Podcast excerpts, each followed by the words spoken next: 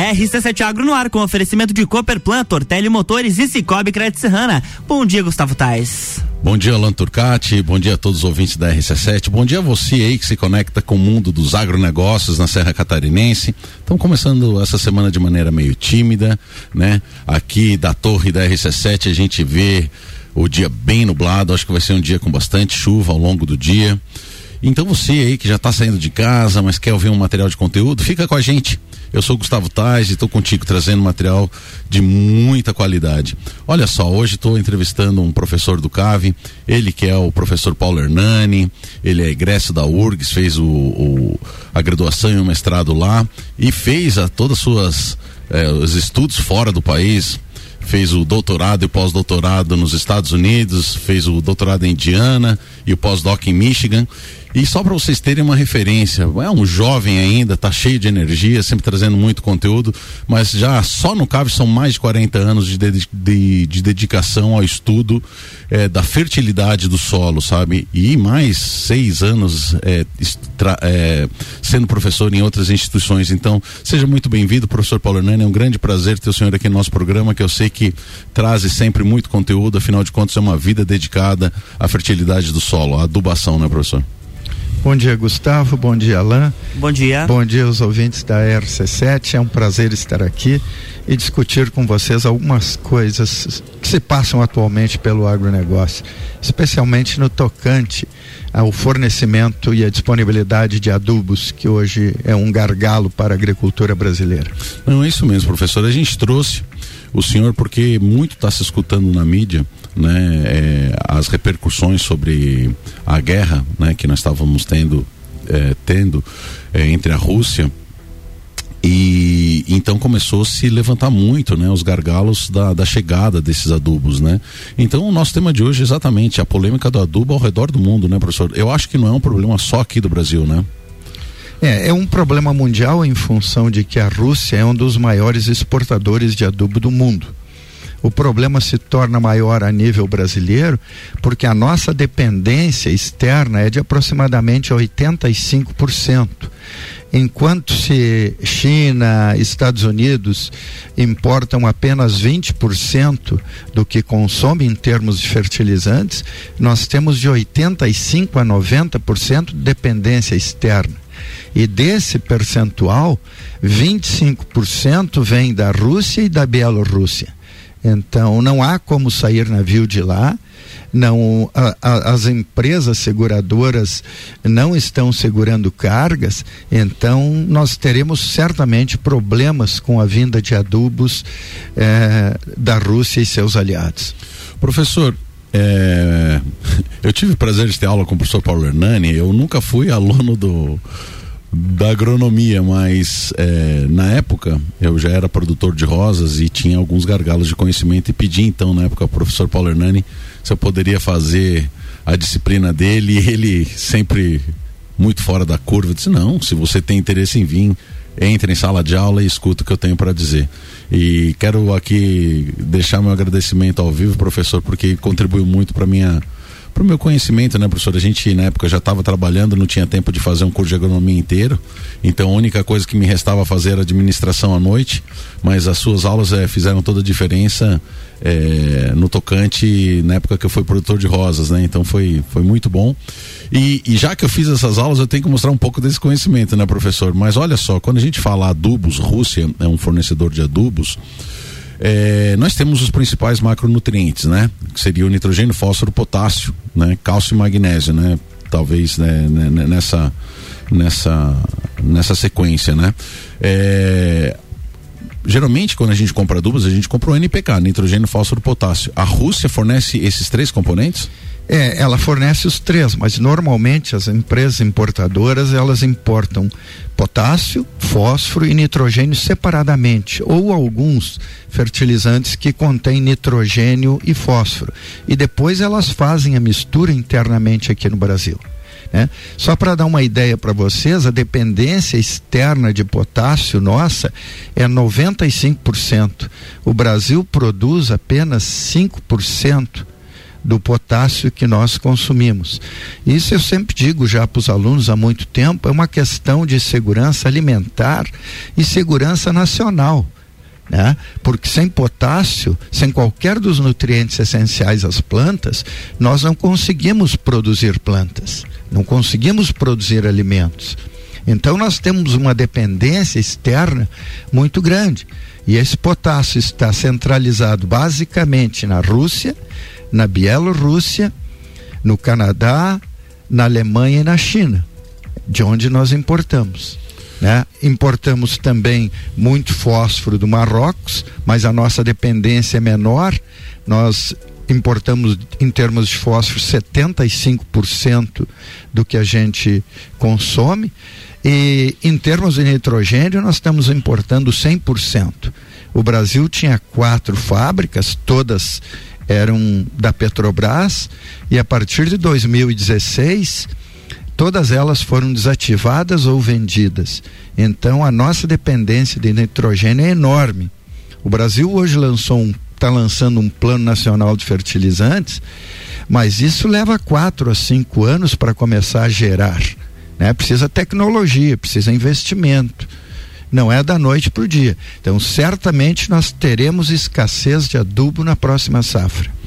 Próxima safra de verão já, né, professor? Talvez já comece a faltar, né? Com certeza. O professor, o nitrogênio, ele é extraído do da atmosfera mesmo? Isso. O nitrogênio é o mais fácil, né? É, você usa o nitrogênio é, que está na atmosfera, 79% da composição da atmosfera é nitrogênio. Aí você usa uma, uma fonte de hidrogênio, que é normalmente o gás natural, e muita energia tu produz nitrogênio. Então, qualquer país pode produzir nitrogênio. Certo. Aí, a partir da amônia, né? Você combina ela com alguns ácidos e faz os vários, ou com CO2, e faz a ureia e vários outros adubos nitrogenados. Mas a fonte inicial é a produção de amônia. Isso é muito legal. Até para ilustrar para o nosso ouvinte, professor, que, que muitas vezes é leigo, né? Não faz ideia. O, o nitrogênio, às vezes vocês é, provavelmente já ouviram falar, quem tem um pezinho ali na, na, na, agricultura, né? Que os antigos falam assim, ah, a ureia, quando a gente vai aplicar nitrogênio, tem que ser no dia de chuva, tem que ser exatamente por isso. A, a, a, o próprio nitrogênio, ele é retirado da atmosfera e o pessoal usa fazer, é, aplicar em dias de chuva porque ele é muito volátil. Se você pegar um, um, dia de sol, ele, ele vira gás tudo de novo, né, professor? Antes mesmo de chegar a estar disponível para a planta, né? É, quando, quando ele é oriundo da ureia, é, de 5 a 30% dele pode ser perdido por volatilização na forma de gás se ele não for enterrado no solo. Ou se ele for sucedido de uma chuva, né? Por isso que a gente recomenda a aplicação da ureia ou antes da chuva ou durante, que daí a água da chuva incorpora ele e evita evita a volatilização. Várias outras fontes de nitrogênio não têm esse problema. Uhum. E professor, por que que o Brasil nunca pensou na produção do seu próprio adubo? Nós não temos jazida desses outros dois eh, elementos, o potássio e o fósforo no Brasil? Bom, uh, na realidade nunca houve no Brasil um plano de, de produção de fertilizantes. Isso porque, segundo as, as autoridades brasileiras, importar é mais barato, ou pelo menos era até este momento. Então, dizem, segundo eles, que a taxação de impostos no Brasil é muito grande, o que inviabiliza. Nós temos grandes jazidas de fósforo, nós podemos ser autossuficientes em fósforo, podemos ser autossuficientes em nitrogênio, mas nós temos limitação na produção de potássio porque não temos jazidas. As jazidas nossas são muito pequenas e estão todas localizadas na Amazônia, muitas delas é, em terras indígenas, então que seria praticamente inviável a exploração. Mas nitrogênio e fósforo nós temos condições de, de ser autossuficientes.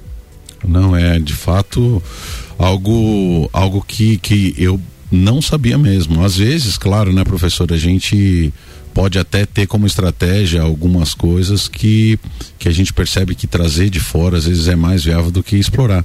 Mas tu tocou no assunto que, que me deixa muito preocupado quando você fala em segurança nacional, né? É, e de fato, se a gente parar para refletir, quando nós não temos uma autossuficiência, é complicado, porque uma vez que não chega isso de fora, vai impactar no nosso agronegócio de forma muito forte e o agronegócio no Brasil é que tem sustentado a nossa economia, né, professor? Com certeza. Se faltar adubo, será um grande baque na nossa economia. Eu diria assim que, em termos de potássio, aqueles agricultores que estão adubando bem suas terras, eles têm aí um suprimento garantido para uma ou duas safras. Uh, aqueles que não estão adubando bem já terá a próxima safra comprometida. E aí o agronegócio é o nosso grande gerador de riquezas, né? Uh, aliás, o Brasil investiu muito a partir da década de 70 no agronegócio, né?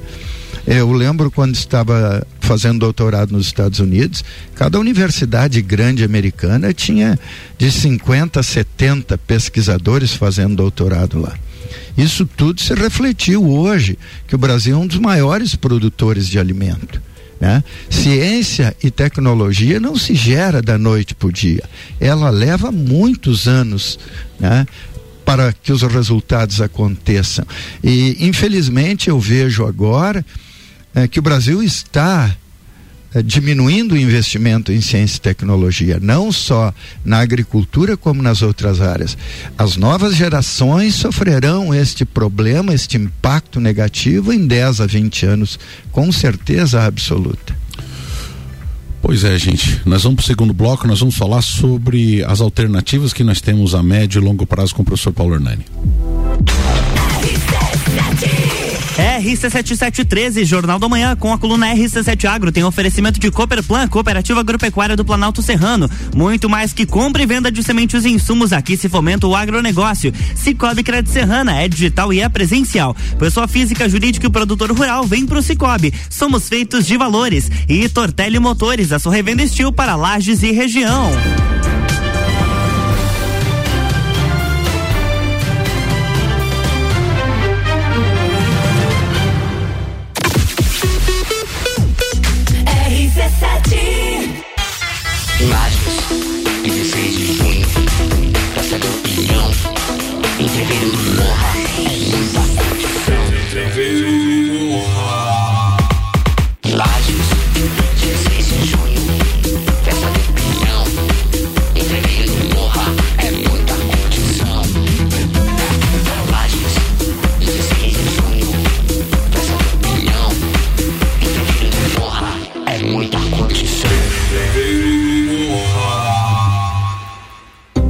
Setor agropecuário da Serra Catarinense encontra na Cooperplan o seu parceiro de negócio. A Cooperativa Agropecuária do Planalto Serrano é muito mais que apenas a compra e venda de sementes e insumos. Aqui se fomenta o agronegócio. A cooperativa está aqui sempre com você, fortalecendo a empresa e o associado. É a nossa tradição. Uma parceria de vida, pois temos raízes na mesma terra. Conheça melhor a Cooperplan 3226 0515 na área industrial de Lages.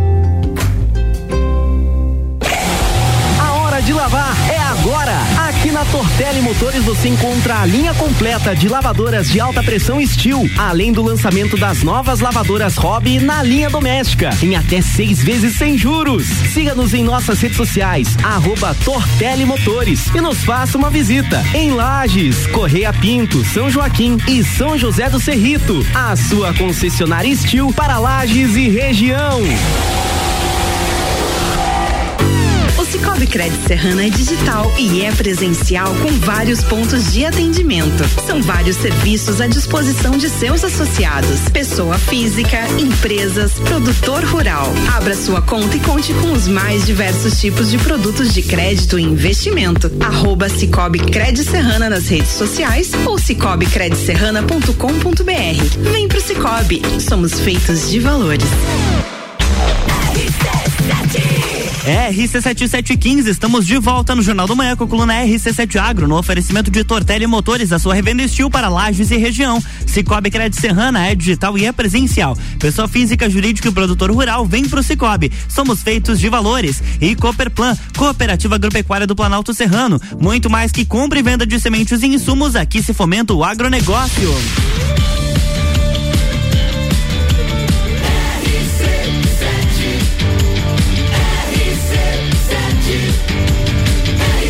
A número 1 um no seu rádio tem 95% de aprovação. Jornal da Manhã.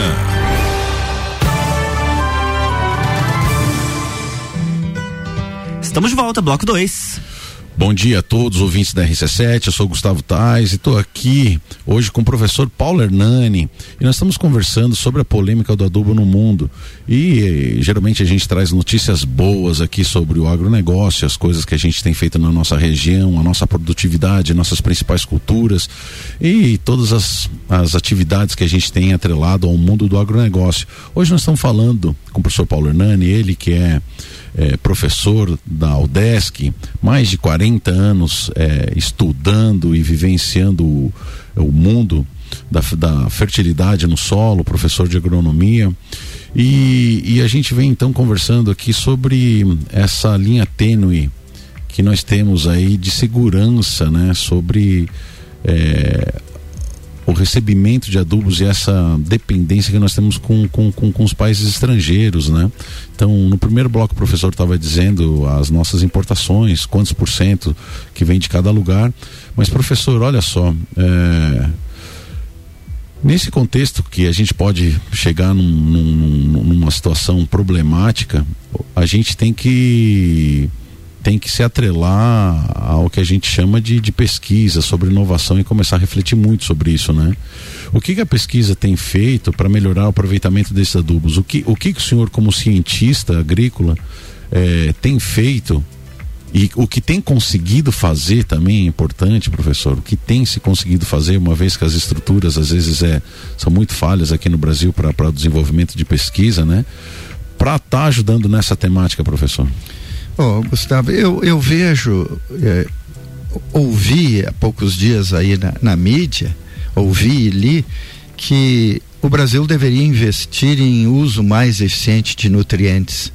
Mas isso nós estamos fazendo já há 50 anos. Essa é uma preocupação dos cientistas eh, de solo, usar mais eficiente os nutrientes, ou seja, colocar menos e produzir mais. Isso sempre foi uma constante, não é de agora que nós vamos fazer isso, né? Porque a gente sabe que os fertilizantes são recursos naturais não renováveis. Né? E as pessoas acham que nós teremos fertilizantes para o resto da vida. Eu fiz um levantamento recente eh, e o elemento que vai findar primeiro é o fósforo. O mundo tem fontes para aproximadamente 650 anos de produção de alimento. E quem limitará isto será o fósforo. Então, nós já estamos trabalhando com uso mais eficiente. Porém, nós temos que também convencer a população que temos que fazer a reciclagem, que vai desde o lixo urbano até os dejetos humanos e etc. O primeiro mundo já está fazendo isso. Nós estamos engatinhando ainda. Ah, pois é, professor. Quando a gente fala 600 anos, parece ser muito tempo, mas se a gente olhar a história da humanidade como um todo, é um piscar de olhos, né, professor? Porque muitas vezes a gente não se preocupa com a nossa geração, a geração dos nossos filhos, muitas vezes a nossa preocupação vai até nossos netos e, e chega por aí, uma dimensão aí de 50 anos, né? Mas 650 anos passa muito rápido e as alternativas para prolongar isso partem agora.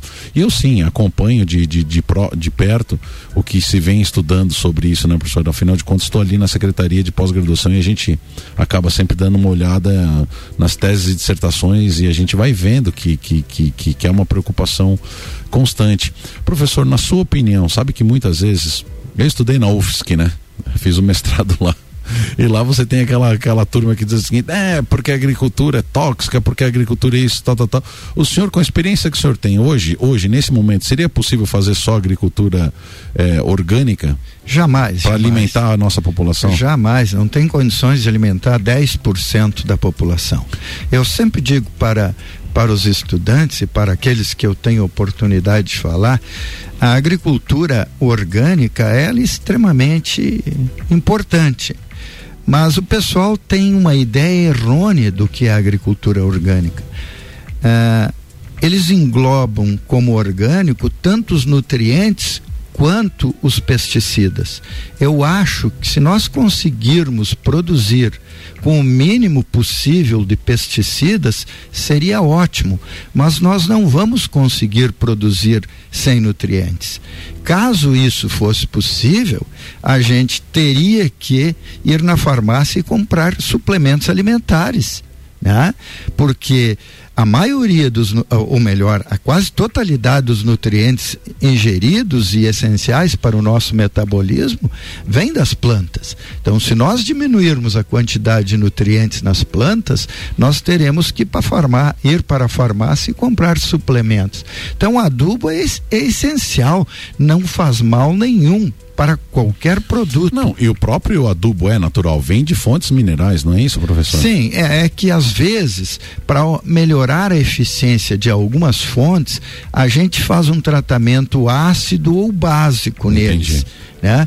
E aí o pessoal, quando vê que entra a química no meio, começam a ficar apavorados, né? Mas se nós fizermos um tratamento ácido, posteriormente a gente bota uma base, misturando um ácido com uma base da sal e água. Então não tem problema nenhum ou acidificar ou alcalinizar. São reações completamente reversíveis, né? Que ajudam a nós sobreviver.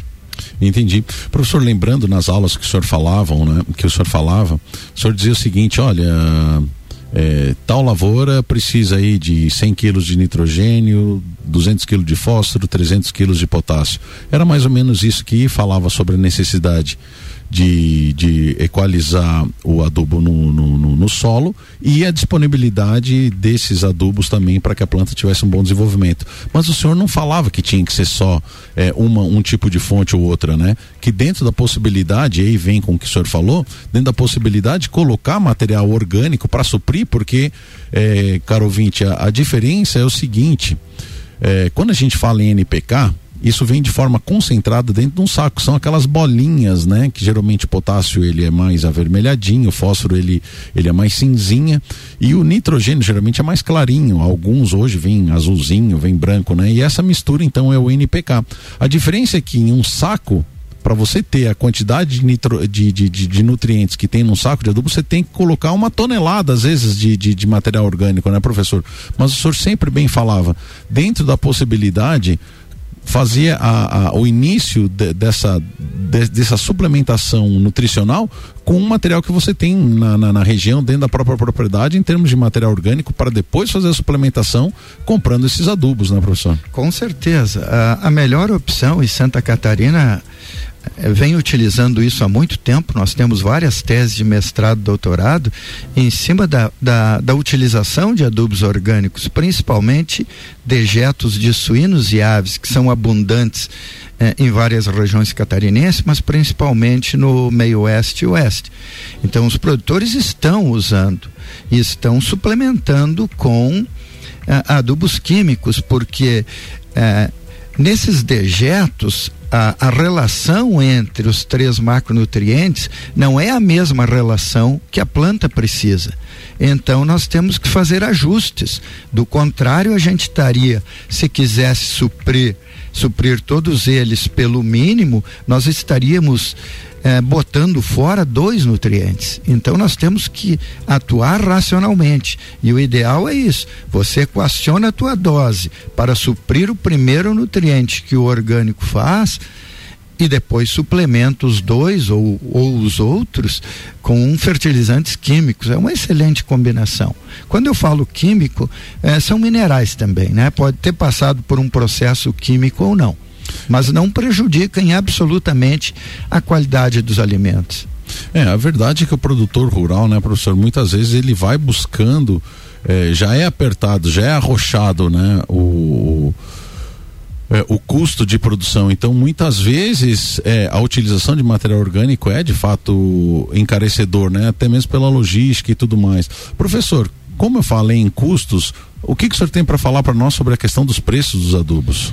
É, e, e, além da escassez, esse é o grande problema. Os fertilizantes, é, em questão de 12 a 18 meses, eles triplicaram de preço. Para você ter ideia, a ureia, que é o fertilizante mais nitrogenado mais utilizado no mundo, nós pagávamos em torno aí de dois mil reais a tonelada. Hoje está mais de seis. O potássio e o fósforo seguem na mesma linha. Então os adubos triplicaram de preço. E aí tem duas coisas: tem aumento do dólar, tem efeito da, da guerra e tem também especulação. E quem vai pagar isso, sem dúvida, é o consumidor final. A gente já vê a quebradeira é, do pessoal da suinocultura que já aumenta, porque infelizmente é até triste a gente falar, né? Fazer esse comparativo, mas tanto o suíno quanto a, a, a criação de aves são infelizmente maquininhas que transformam o milho em carne, né, professor?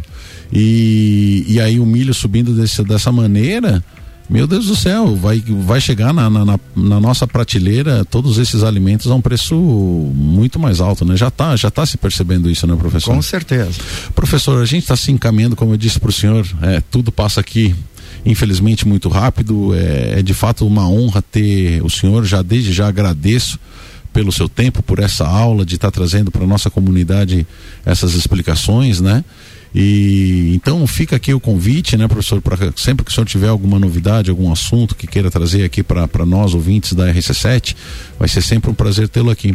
Professor, ao longo dessa conversa, eu não sei se eu perguntei tudo que o senhor gostaria de, de, de abordar, então fica à vontade, de repente, para puxar mais algum assunto que o senhor tenha tenha lembrado agora e se não fazer as considerações finais sobre o que nós estamos passando nesse momento. Olha, Gustavo, é, é difícil em 30 minutos a gente abordar um tema tão amplo, né? Sim, Porque complexo, desde né? a disponibilidade de adubos até o uso eficiente de nutrientes pelas plantas, né?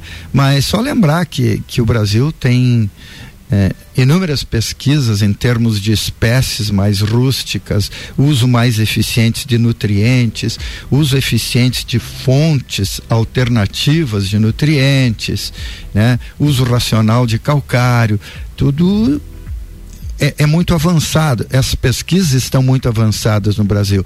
E o CAV faz parte disso aí, né? Nós estamos inseridos. É, dentro, dentro desse contexto geral. Então, eu apenas gostaria de agradecer você, ao Alain, né? E aos ouvintes da Rádio RC7, estamos à disposição é, aqui ou no CAV, né? É, para sanar qualquer, qualquer dúvida que existir. Isso aí, professor, muito obrigado pela sua participação. Então amanhã, Luan, Oi. vamos temos a Maíra Juline isso aí, isso é com o professor Fernando do IFSC. Boa. Amanhã tem mais RC7 Agro aqui no Jornal do Manhã, com oferecimento de Cooperplan, Tortelli Motores e Cicobi Crédito Serrana.